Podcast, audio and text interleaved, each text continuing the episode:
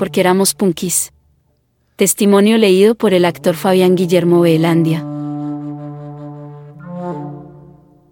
Esta serie reúne cuatro lecturas teatrales de testimonios recogidos por la Comisión de la Verdad.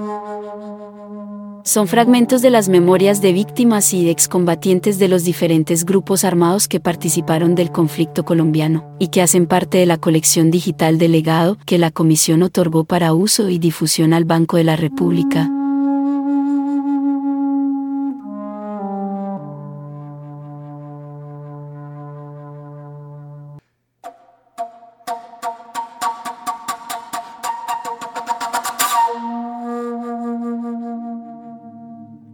Éramos punkis. La vida mía corrió siempre en Medellín. En los barrios Pedregal y Castilla, para mí fueron un referente importantísimo porque marcaron lo que soy. Son una cuna musical. No tanto porque produzcan artistas, sino porque fueron receptores de músicas diversas.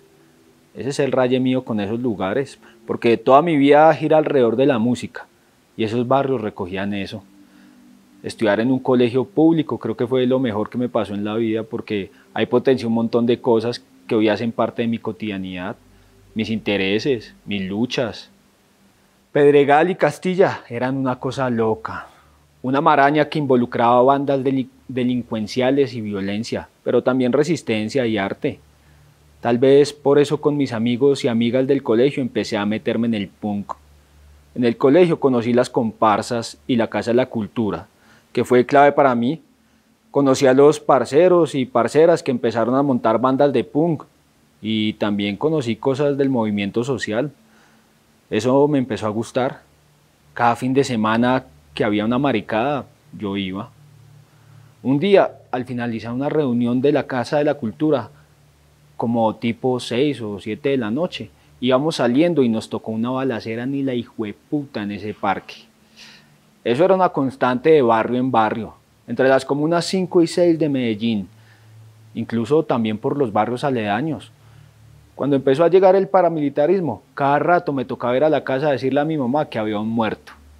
Se mataban tanto entre ellos que tiraban un montón de muertos ahí.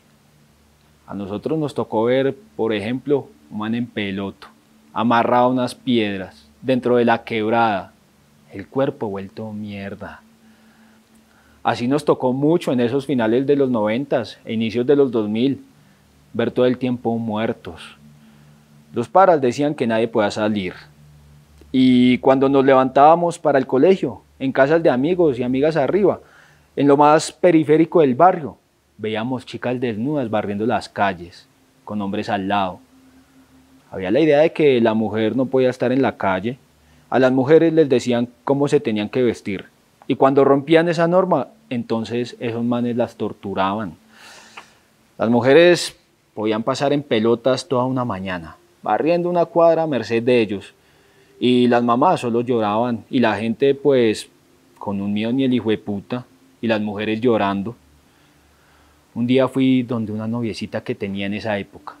Ese día estaba súper caliente en la casa por una borrachera que me había metido una semana antes.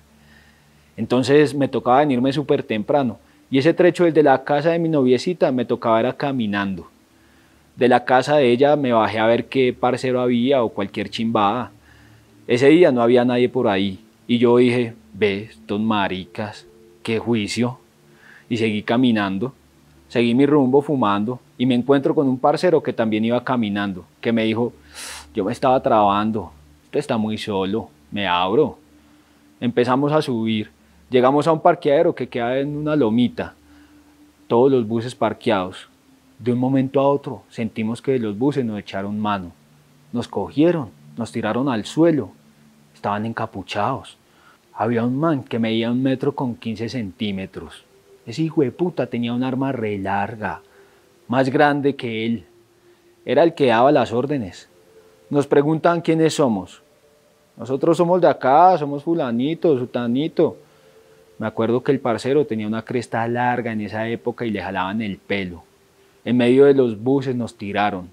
Llegaron otros dos manes y se llevaron el parcero como para el otro lado. Empezó el interrogatorio. Nos daban pata, un montón de chimbadas. Nos golpearon, pues la cosa más hijueputa del mundo. El parcero también gritaba. Yo tenía la cara reventada. Al parcero le decían, vos vas a la Casa de la Cultura de Pedregal. Y el parcerito tuyo también. No sabemos por qué preguntaban eso. Había grupos de teatro, nosotros hacíamos conversatorios. En la Casa de la Cultura y en los barrios había procesos comunitarios.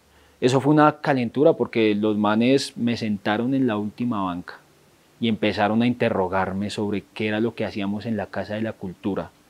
Que nosotros, porque éramos punkis, que ustedes son del anarquismo, nos obligaron a quitarnos la ropa para requisarnos, me empelotaron y empezaron a burlarse de chimbadas les decía que nosotros no éramos de ninguna banda, que estaban equivocados. Ustedes estaban empapelando el barrio la semana pasada. Sí, pero pues porque eso es cultural, les dije, y más me daban. Me acuerdo que, que me amarran las manos, me botan las gafas hasta la chimba. Se gozaban mucho cuando me daban cachetadas. La mirada se me nublaba. Los manes me abrían los ojos, me decían, pero mírame. Y yo, marica, me duele. Casi me sacan un ojo ese hijo de puta día. Al parcero le estaban haciendo lo mismo. A él le decían que eso estaba prohibido y le cortaron el pelo como con un machete. Lo que querían era información y no encontraron nada. No sé por qué decidieron soltarnos, pero hubo una pregunta clave. ¿Ustedes en qué colegio estudian? No, nosotros ya nos graduamos. ¿Y qué van a hacer? No, pues hay que estudiar. ¿Y para dónde van a estudiar? nos vamos a presentar a la Universidad de Antioquia o a la Nacho. Ah, en las universidades de la guerrilla. Nos dijeron un poco de chimbadas, un desprecio por la ropa. Nos gritaban que dejáramos esa música, que eso iba en contra de la sociedad y de la iglesia, que primero Dios. Nos hicieron vestir con lo poco que nos quedaba mientras nos seguían pegando. Cuando me bajé de ese bus me di cuenta que al parcero le, habían motilado el pelito. Lloramos un montón. Nos dijeron, se abren, pero nunca van a mirar para atrás. Yo quería salir corriendo, pero decía, nos van a dar un tiro en la espalda, aporreados hasta la chimba. Yo sin gafas no veía ni chimba. Me acuerdo que le cogí la mano a mi amigo y le dije, marica, no me dejes caer. Seguimos caminando y ahí fue que vi un muro en toda la esquina, bloque cacique Nutibara, AUC. Vi esa pinta y dije, marica, estos son los piros, estos son los manes que fueron los que nos hicieron la vuelta. Tengo la imagen del man chiquito, de la tortura, pero la imagen que toda la vida recuerdo es esa, la de la pinta. Era una pinta que no habíamos visto antes. Fue la pinta que me cambió la vida y me hizo tomar decisiones. Subimos a la casa y eso fue un escándalo. Me acuerdo que la mamá de mi amigo que nos recibió lloró como un hijo de puta. Obvio, yo entré en llanto y no sabía qué le iba a decir a mi mamá, al parcero, menos. No sabía qué le iba a decir a la noviecita que tenía, qué iba a pasar conmigo. Yo decía, marica, ¿cómo cuento esto? Si le digo a mi mamá, no me va a volver a dejar salir. Yo la cagué hace ocho días por andar borracho. Nadie me va a creer. Yo le digo esto a mi mamá y ella se destroza.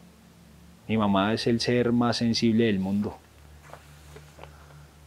Nunca conté la historia, ni a la noviecita que tenía le conté. Pasaron todos esos años y nunca le conté a nadie. Solamente a una compañera que tuve y a la mamá del amigo que nos recibió. De resto, a nadie. Y en últimas, lo doloroso fue sufrir eso esa decisión, lo que pensé fue, listo, estos pirados son esto, entonces hay que estar en contra, me tengo que vincular a organizaciones para enfrentar el paramilitarismo. Y me vinculé como en el 2004, pero eso no se puede decir en público. Fue una opción, todavía considero que es una opción. Lo que pasa es que ahora hay otros campos y otras cosas, pero sí, increíblemente han pasado un montón de años. No me di ni cuenta. Como en el 2006 volví con más fuerza a la Casa de la Cultura y me fui para el Tribunal Permanente de los Pueblos en Bogotá. Creo que ese fue el aliciente. Igual, pasaban cosas en la casa. Mi mamá sufrió un montón emocionalmente con ver esos muertos que le tiraban en la gruta. Yo decía, no, la guerra aquí es una cosa muy. Aquí el problema es ese, los paracos. Eso no nos pasó solo a nosotros. Desde que empezamos a sentir que nos sacaban de los parques, lo de estas chicas, o sea, llegamos a ver tanta mierda. Además, siempre estuvo el estigma del punk, del rock. Los paracos empezaron a matar punqueros y rockeros. Y uno era de ese mundo. Al principio fue muy confuso todo. Estar en el punk era como tan chimba. Era tanta hijo de puta alegría. Es que cuando llora uno en el punk, marica, es imposible. Todo es parche, fiesta, alegría. Hasta el pogo, que parece tan violento, es una chimba. O sea, uno decía, la vida es tan chimba, pero ¿por qué nos toca aguantarnos tanta mierda? ¿Qué es esta maricada de estar matando y matando? Todo el hijo de puta tiempo viendo muertos. Llegó un punto en que eso me mamó. Si no hubiera sido por la universidad, creo que me hubiera, no sé, vuelto más podro, antídoto, destruyéndome el cuerpo. Eso lo mamaba uno tanto que uno buscaba destruirse también. Uno probaba, tomaba de todo, cualquier chimbada. Yo pensaba, es algo no real, nos matan y nosotros nos matamos probando cualquier chimbada que hay para alterar nuestro organismo. Porque eso era lo que hacíamos. Antes de estar como militando, yo decía, o estos piros nos matan, o nosotros mismos nos vamos a joder la puta vida probando maricadas. En últimas, también nos la jodimos. Muchos tenemos secuelas de tanta chimbada y todo eso se acabó cuando entré a la universidad. Ahí seguí con el punk y me enfrenté junto a otros y otras contra esos piros que siguen campantes por el territorio.